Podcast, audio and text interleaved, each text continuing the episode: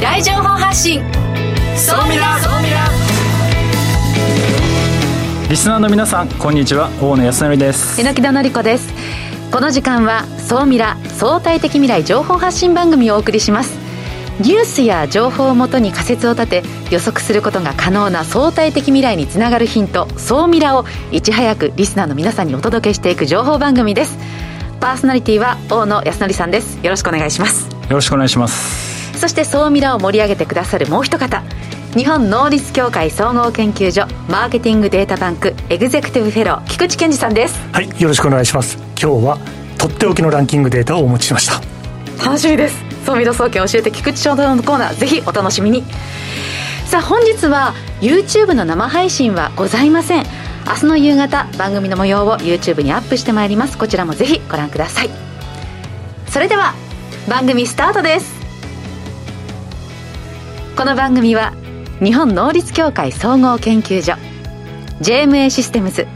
日本マイクロソフトの提供でお送りします。総ミラートレンド。さあ総ミラートレンド。このコーナーはビジネスの最新ニュースを大野さんがピックアップそして解説していくコーナーです、はい、さあ今週のニュース何ですか？今週は2つほどございます、えー、1つ目はですねもうテスラのニュース何回言ったのかわからないんですけどもう皆さんも多分知ってるかなと思うんですけどテスラがですね人型ロボット開発すると発表しました。やっぱりこれ大野さんピックアップしましたか？いやだってもうこれ取り扱わないわけにはいかないだろうってもう何回テスラ取り扱ってるんだと思いながらももうまた想像もしてないのをこうぶち込んできたなっていう。どういうロボット作るんでしたっけ？あの2022年に、はい、まあ、プロトタイプで、えーとまあ、人型ロボットっていうのを開発、今すると発表しまして、はい、まあ、身長1 7 0ンチの体重5 6キロ、で時速が8キロ。で走って20キロの重りというか荷物を持てると、まあ、一般的な人男性の、えーまあ、体格のロボットを作ると。でまあいろいろな高性能な、まあ、あの機能もついてるんですけど、いろいろまあ自動運転で培った技術っていうのをまあこの中に詰め込んでいくと。なんか人をサポートするためにまあ作られたということなんですけれども、うん、実際できるのかなと。2022年ってもう来年にそのプロトタイプ。プロトっていうのはだからこうちょっとまあ実験タイプってことですかね,、まあ、ねただもう今までこのヒューマノイド型人型ロボットの開発ってずっといろんな企業がやってるんですけどそこまで本当に人間に近いロボットってまだ登場してないんですよ、ね、いやあのこのニュースで思い出したのがソフトバンクのペッパー。あのこの間その撤退を発表しましたよね。それとかそのホンダのアシモも二足歩行であります。結構まあ、なかなかその事業として難しいというところが多い中で今なぜテスラがって。そうなんですよ。だからしかもこのタイミングでしかも来年っていうスピード感で、本当にできるのかなっていうのはありつつこれ批判的な報道とか結構コメントもすごく多かったんですけどなんかイーロンだったらやってくれるんじゃないかなっていう期待感は実はちょっとあって、うん、自分ももう今までのその失敗事例見るとほとんど失敗してるんですこういうのってこれでロボット型人型ロボットとかで成功してる会社ってもうほぼなくてこの30年ぐらい。なんだけど大ボラをね実現させてきたというか、ね、本当にでもこれってもしできたら、ええ、その労働不足とかで悩んでいるところが思いっきり解消されるんで、はい、本当に経済を大きく変える可能性があるっていうので、まあ、すごく期待をしているっていうのがまず一つ。1 7 0センチ5 6キロ。一般的な人のタイプって言いましたそうですね。大野さんも1 7 0センチぐらいですよ ね。体重は、体重？体重はね、80ぐらいです。80キロぐらい。あじゃあちょっとあのそうだいぶちょっとすみません。一般よりはちょっと太ってそうですかね。はい次行きましょう。はい次行きましょう。次もう一つのですは、はい、次はですね全くこれもちょっと似たような感じなんですけど、うん、やっぱり自動運転っていうのが最近まあよく聞くようにはなってるんですけど日本でもついにいろいろなところで実証実験っていうのがスタートしてきましたと、はい、で今まではなんか人がこうハンドルを握ってやっぱり運転しなきゃいけないってものだったんですけどそもそもハンドルとかアクセルがないとかですね。そういうものっていうのが登場し始めていて、うん、もう今いろんな企業が参入してきてアマゾンとかアリババとかですね。日本の企業も京セラとかがどんどん参入してこの自動運転っていうのが今変わりつつあると。これがねできてくると本当にいろんな社会課題っていうのが解決できるようになってくるので、まあ、先ほどの、えー、人口のあの人手、労働不足の解消っていうのところもそうですけど、まあ、社会課題っていうのが解決するのにつながっていく。過疎地域でねバスがなくなっているなんて結構ありますけどこうした移動型のものが増えたりあの移動型のその野菜販売とかありますね。ねお店としての機能というのもね今後求められていくかもしれないですね。そうなんです。なのでまあこういったものがですね今後どんどん増えてくるとそれに合わせていろんなビジネスっていうのも普及していくのでではっきり言ったら GAFA に勝つ必要性はないかなと思っていてこういったところに思い切り勝つというよりかはこの人たちと連携しながらどういったビジネスができるのかっていうところを考えていくっていうのが非常に大事なポイントかなと思ってます。でもその菊池さんこうした中でどう人を育てていくのかどう育てるべきかいかがですか？うんそうですね。これからの時代っていうのはもしかしたら遊びが仕事になるかもしれない、うん、という時代になるかもしれないと、うん、暇な時代が到来するというようなことがもし本当に起こるとすればそういうことを意識しながら実は子育ても人の育成も考えていかなくてはいけない。というような時代が来てもおかしくないなと思ってます。ありがとうございます。以上総ミラトレンドでした。ここで一旦 CM です。相対的未来情報発信。総ミラ。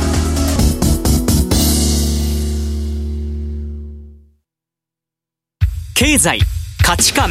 テクノロジー激変する世界に生きる全ての人々がより良い未来をつかみ取るためにマイクロソフト Azure はビジネスにご活用いただけるクラウドサービスです。既存システムから乗り換えたいスタートアップでコストを抑えたい方プログラミングフリーで今すぐ使える AI から RPA まで12ヶ月間無料でお試しも可能。まずは「総ミラ」ウェブサイトバナーをクリック。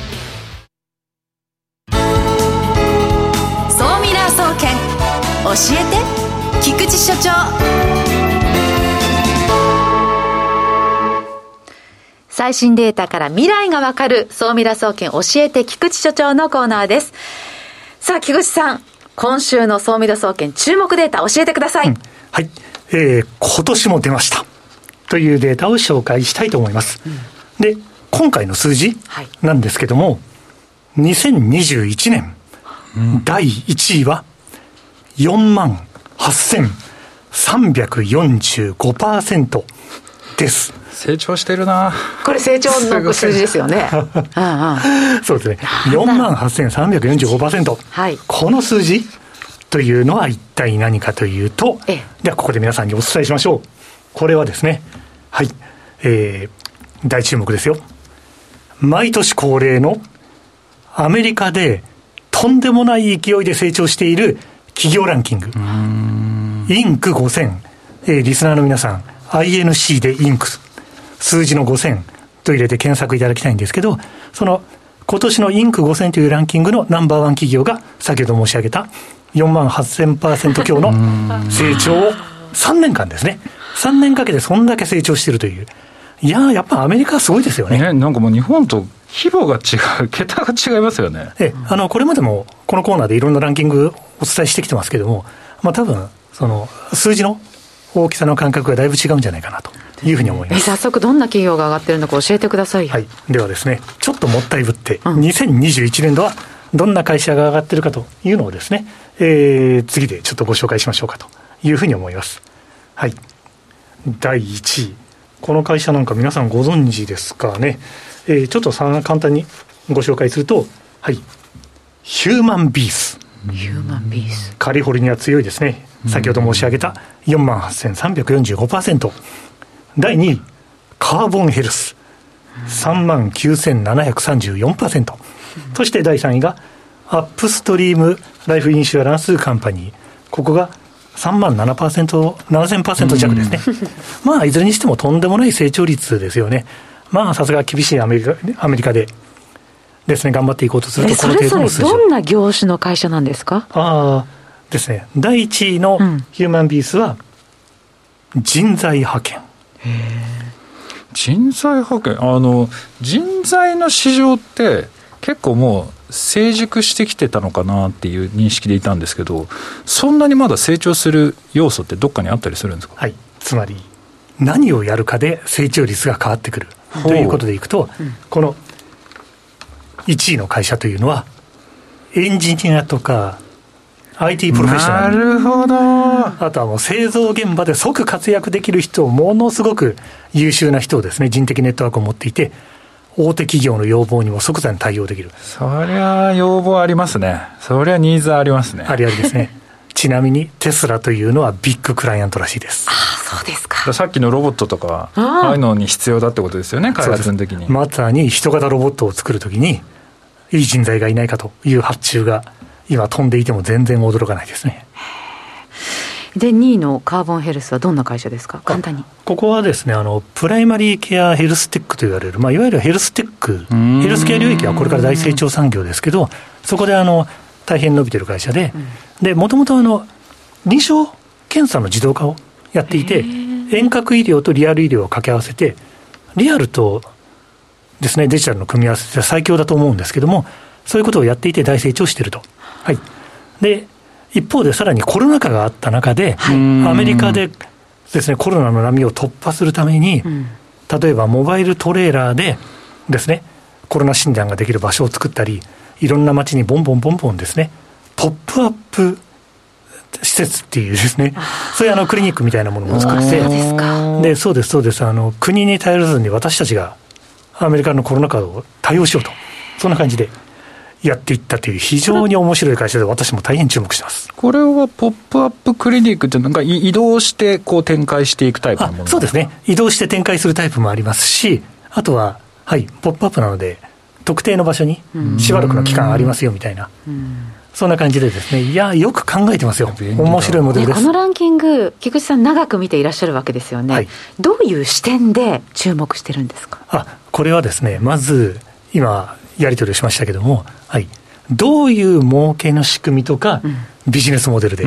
やってるか、やっぱり儲けの仕組みが重要なので、まあ、そのあたりのところをしっかり見ていくというのが大きいです。あと、これ、5000社のランキングをインダストリー、産業で並べ替えができます。だからエネルギーに興味のある人は、エナジーで並べ替えて、上位の会社が何やってるかを調べる。はい、しかもこれ、出たばっかりですから、はあ、多分え総ミラで一番最初に喋ってます。菊 池さん、まだ世に出してない、はい、講演で。出してないですよ、まだ。え、じゃあもうこれのやつだけを分析してやったら、すごい高く売れそうじゃないですか。あ、もうそれいけますよ、もう。明日からヒーローになりますから。本当ですね。そうですね。で、このランキングって、歴史が古いんですよ。1982年に始まっていて、インクに出ると、どの会社も必ずインクに出ましたって。もうステータスですね。なるほど。起業家としては、成功しましたね、あなたと。言っていただいているのと変わらないぐらいの。そういう意味でいくと、非常に有益なですね。これ、優勝あるランキングです。発表してるインクっていうところが発表してるそうです。あの、アメリカのスタートアップサイトのインクが発表していると。うん、ですね。ネットでもですね、2015年ぐらいからのランキングが遡って見れるので、過去のランキング見ていただくと、これも結構な紙ランキングというのを分かっていただけると思います。じゃあ、そういうのをやったことないで調べたい人は、インク5000、ドット5000ってややると、はいまあ、アメリカで急成長中の企業というのが見れると。それでずらっと見ていくと、なんだろう、この会社みたいなものを調べていくと面白いんじゃないですかというふうに思いますよ。なんか総ミラすごいことになってきましたね情報量が。いやこれなんか一回どっかでねこれに特化したのやってもいいんじゃないかなっていう気がします、ね、そうですね。インクはまたぜひ時間をいただいてリスナーの皆さんにとっておきの情報を共有したいと思ってます。以上総ミラ総研教えて菊池社長のコーナーでした。相対的未来情報発信。総ミラ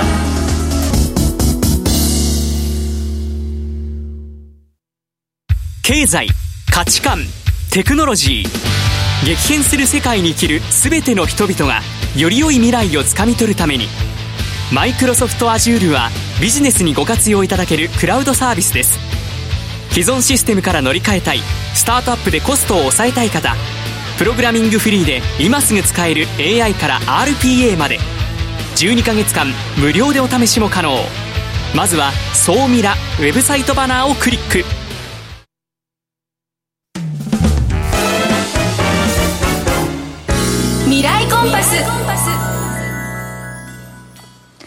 未来コンパスのコーナーは、未来への羅針盤コンパスを手にすべく、魅力あるゲストをお招きしまして、最先端情報をお聞きしていくトークコーナーです。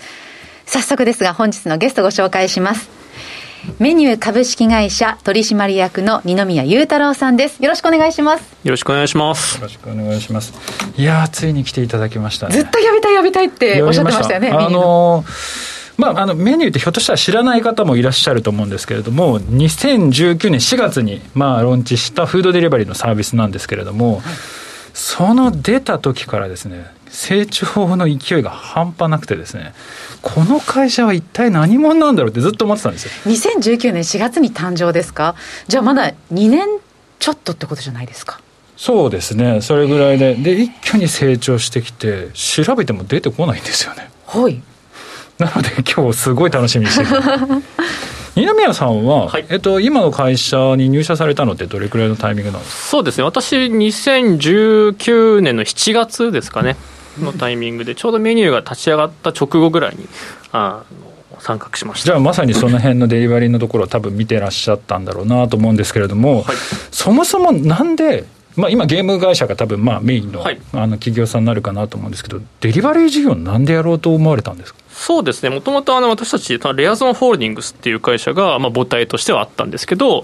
でまあ、ゲーム事業だったりとか、えっと、広告代理事業みたいなことを、えっと、やっていて、でまあ、その中でこういろんな人にですね、まあ、エンターテインメントという領域で、えっとまあ、サービスを提供していたんですけど、やはりそのこう事業として、会社として、もう一つこう大きな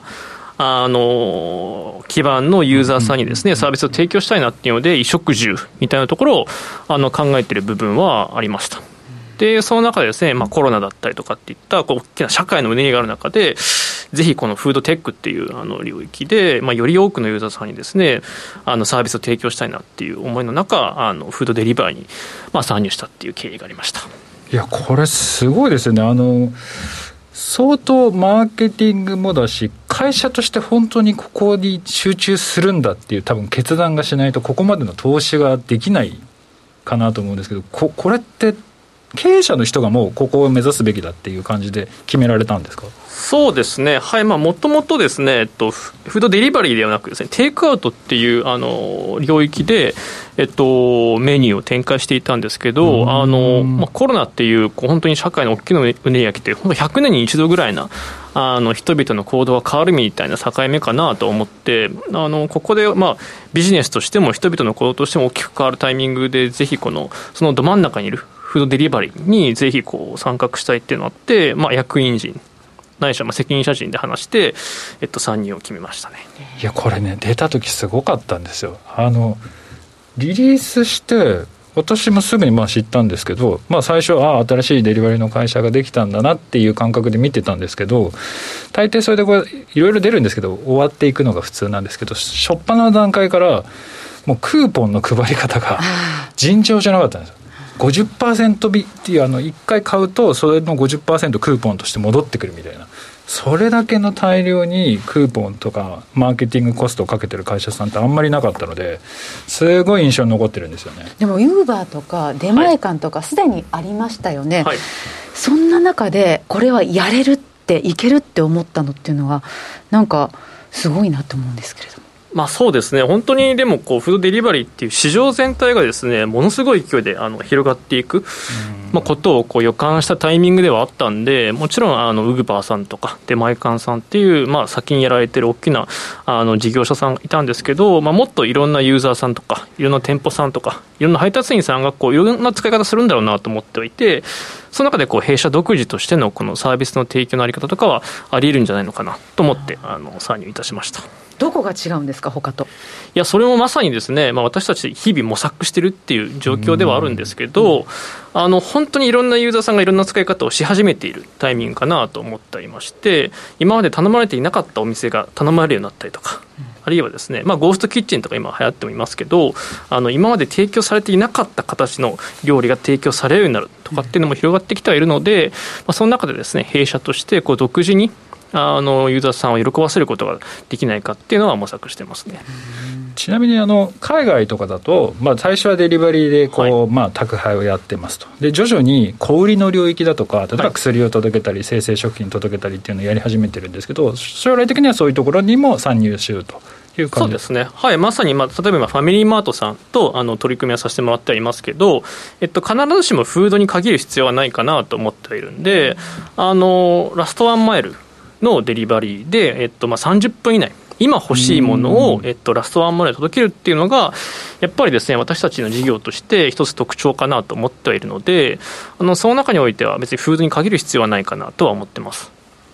あともう一個その私がすごいなと思ってこのあの多分二宮さんがいるおかげなんだと思うんですけどマーケティングがすごいんですよね。はい、初回の段階からその例えばその、えー、クーポンでバーってこう一気にね配って獲得してさらに初回の段階がオードリーかなんか確か起用されて、はい、CM 流したりとか今ワンピースとこうコラボしたりとか、うん、それってねなかなかできないじゃないですか。それがいきなりこう最初からできるようになったのってなどういうポイントがあったそうですね、まあまあ、私たちとしてもこうやっぱりこうあの大きな競合の方々がいらっしゃる中でやっぱサービスまず知ってもらいたいっていうのはえっとまあ、大きな思いとしてはありましたんで、えっと、その中でですね、まあ、オードリーさんだったりとか、えっと、ワンピースさんみたいな、やはり知名度がある方々と一緒にやらせてもらいたいっていうのはあのありました。で、まあ、弊社の一つの特徴としてはなんですけど、この母体のですね、リアゾンホールディングスという会社がですね、えっと、広告代理事業もやってはいるので、その意味でこう、インハウスのプロモーションに対する知見がですね、非常に強く持ってるっていうのがあったんで、まあ、その中でですね、あの、オードリーさん、ワンピースさんみたいな、あの方々と取り組みやらせてもらうみたいなことも実現できたのかなと思ってます。やってこれまだね先ほど途中段階だとおっしゃいながらもそれでもそのプロモーションにお金をかけ続けることができる、うん、先行投資ですよね。なかなかできないですよ。しかも本当にねその大きなその通信会社だったら話は別なんですけど、ええ、資金力がまだ少ないベンチャー企業がここまで投資するっていうのは本当にすごいです、うん、日本ではあんまりないそうですよね、まあ、逆に言うと、そこまで本気を出さないと勝てない市場だってことですよねそうですね、やっぱりまあ先ほどもありましたけど、フードデリバリーだけじゃなくてです、ね、いろんなもののデリバリーがですね、まあ、今後広がっていくんじゃないのかなと、あの私たちも思ってはいて、ですねそういうこう便利になっていく世の中の最初のこのステップかなと思っていますし、その意味でこう将来的な広がりがすごく大きくある事業かなとは思うんで、まあ、本当に今、えっと、事業投資をあの行うことによって、将来、大きなこう社会基盤になるんじゃないのかなと信じて、あの事業は進めてますね。でそんな折あの今年か、えー、KDDI と資本業務提携されたんですけど、これどういった経緯でまあ、そうですね、先ほどの話もあったんですけど、やはりですね、フードデリバリー、今は、えっと、事業投資が大きく必要になってくる、えっと、フェーズっていうのは、あのまあ、あるかなと思ってます。で、その中でですね、やはり日本でこう有数なあのコングラマリットというか、資本力がある、えっと、プレイヤーさんというと、かなり数が限られてくるかなと思いますし、その中でですね、KDDI さんと、えっとまあ、描かれているビジョンと、あの私たちが描いているビジョンがかなり近いところにあるっていうのが、えっと、ありましたので、まあ、ぜひ一緒にやらせていただきたいっていうので今回話としては、えっと、業務資本業務提携という形で、えっと、やらせていただいてます、うん、どうですか？その通信会社の資本業務提携、はい、加わることでこれまでのそのメニューとしてのその事業展開の仕方と何か変わった点ってあるんですか、まあ、やはりですね、うん、えっと、au だったりとか、えっとまあ、UQ モバイルだったりとか本当に大きなですねブランドを持たれてるのでキリリアさんは。その中でですね私たちみたいなこうまだ知名度がそこまでないようなブランドと、えっと、大きなシナジーが生まれるんじゃないのかなと思っていてあの、まあ KDDI さんが抱えてる大きなユーザー基盤、数千万人規模のユーザー基盤があると思うんですけど、まあ、そこそちらの方々にですねメニューっていうブランドをこう知ってもらう、使ってもらうっていうあのことはあるでしょうし、一方でですね KDDI さんにはこうフードデリバリーっていう新しいカテゴリーに対するですねあの、まあ、挑戦の機会として、えっと、メニューをですね捉えていただいているのかなというふうに思ってます。うんもうでもいつも俺このデリバリーのビジネスがすごいっていう話を多分熱く語ってるんですけど、はい、猪木戸さんには全くいつも刺さってないんですけど でもこれだけ話聞くとちょっとやっぱり大きくなるんじゃないかなってちょっと感覚的に持ってきました。えー、ごめんなさい、まだまだ思えない。いや、あの、いや、本当に二宮さん目の前にしてあれなんですけど、私本当にデリバリーを使わない、はいあの人なんですよ、はい、いや前回使ったのいつだったかなって思い出せないぐらい数か月に1回ぐらいなんですが、はい、そんな私をどうこうなんだろうデリバリーはそんな私にこうデリバリーの魅力を伝えるとしたら何ですか？まあでも本当にですね、はい、あのもちろんユーザーさんとしてもそうなんですけど、えっと、例えば店舗さんとしても、あるいは配達員の方としても、新しいですね、えっと、行動が生まれてるのかなとあの思ってます。例えばですね配達員さんからするとですね本当に、えっと、フードデリバリーの配達員って今働きたい瞬間に働くことができる。っていうのが大きな魅力かなと思っててアルバイトの時とか例えばシフトがあるから何曜日の何時からとかってあると思うんですけどもう今働きたい。今日たまたま働けるってなったらすぐフードデリバリーをオンにして配達をするみたいなこともできますしあとはですねメニューの場合だったら、えっと、配達をして、えっと、報酬を得たときにですね、えっと、その場でですね、まあ、ご自身の銀行口座にこう出金をすることができるんですね。なので銀行口座にあの、まあ、かかるのはもちろん銀行のシステムによるんですけど、まあ、翌営業日とか翌々営業日にですね報酬をすぐ引き出すこともできるみたいな形なんでなんか働き方としては新しいですし店舗さんとしてもですねああの一つの店舗に、まあ、複数のブランドを載せることもできますしもちろんユーザーさんとしてもですねあの家から全く出ずにもう食事だけじゃなくていろんなものをですねあの注文することができるっていうのはなんか人々の生活が変わるだろうなと思っていて。経済をね新たな形にしていってますね。はい。なるその辺の部分をですね、ちょっと YouTube の方でも、えー、後ほどお聞きできればなと思っております。で放送時間がちょっと近づいてまいりましたのでここまでのゲストはメニュー株式会社取締役二宮裕太郎さんでした。ありがとうございました。ありがとうございますありがとうございます。次回はですね日本マイクロソフト株式会社の、えー、ソリューション本部清水博之さんになります。清水さんはですね、えー、マーズプロジェクトの責任者の方で、えー、そういった地域含めたマーズのプロジェクトについていろいろお話をお聞きしたいなと思っております。以上未来コンパスのコーナーでしたああっという間にお別れの時間が近づいてまいりました。この番組はラジコのタイムフリーポッドキャストでも放送後もお聞きいただけます。YouTube は明日の夕方配信となっています。ぜひ皆さんいいねや番組の登録お願いいたします。番組のホームページからご質問ご感想も受け付けています。お待ちしています。ついにですね我々と我々じゃないや榎木戸さんと私の出会いの場所の日経ディスカバージャパンのイベントがですね今日告知されております。今日の日経新聞に出てるんですけどはいはいはい。我々ここで出会ったそう去年ね秋にね。そう今年のこの広告は隣にいますね。はい入れていただきました。そうなんです。あの今から1年前に榎木戸さんと日経ディスカバージャパンってイベントで出会ってそこのご縁でこの総ミラまでつながってるという。そうでしたね最初はあんまりこう私の印象良くなかったんですよね。えっと全然良くないです。一発目から「あ写真プロフィールの写真とだいぶ違うんですね」って言って「だいぶふっくらして」って言ってなんだこの人と思って。でもそれ誰が悪いんですか？大間さんが自分をよく見せてようとそういうプロフィール写真持ってきたから悪いじゃないですか。だだってなんかほっそりした写真出していやなんかだって。違う違う違う違う。いやいやあれいつも使ってるやつ。ああのままじゃないですか。あのまえ違いますよ。絶対45キロ違いますよね。いやもっと違うかもしれない、うんうん、いや現実受け止めましょう。ね、うん、10キロぐらい太い10キロね。そっか。じゃあ今日あれですよ。あのイーロン・マスクさんが発表した170センチ56キロでしたっけ？あれ目だ目指してロボットの体型目指して。痩せますよ。え本当に？はい。ちょっと頑張ります。ね樋口さんずっとお痩せになってますもんね。あいえいえでも私もだんだんだんだん。え？夜年並みは勝てずに。ちょっと頑張らないと。はい。大野さんと一緒に腹筋300回いきましょう。おい頑張っていきましょう。はい。菊池さん榎木戸さん今週もありがとうございました。ありがとうございました。この番組は日本能率協会総合研究所 JMA システムズ日本マイクロソフトの提供でお送りしました。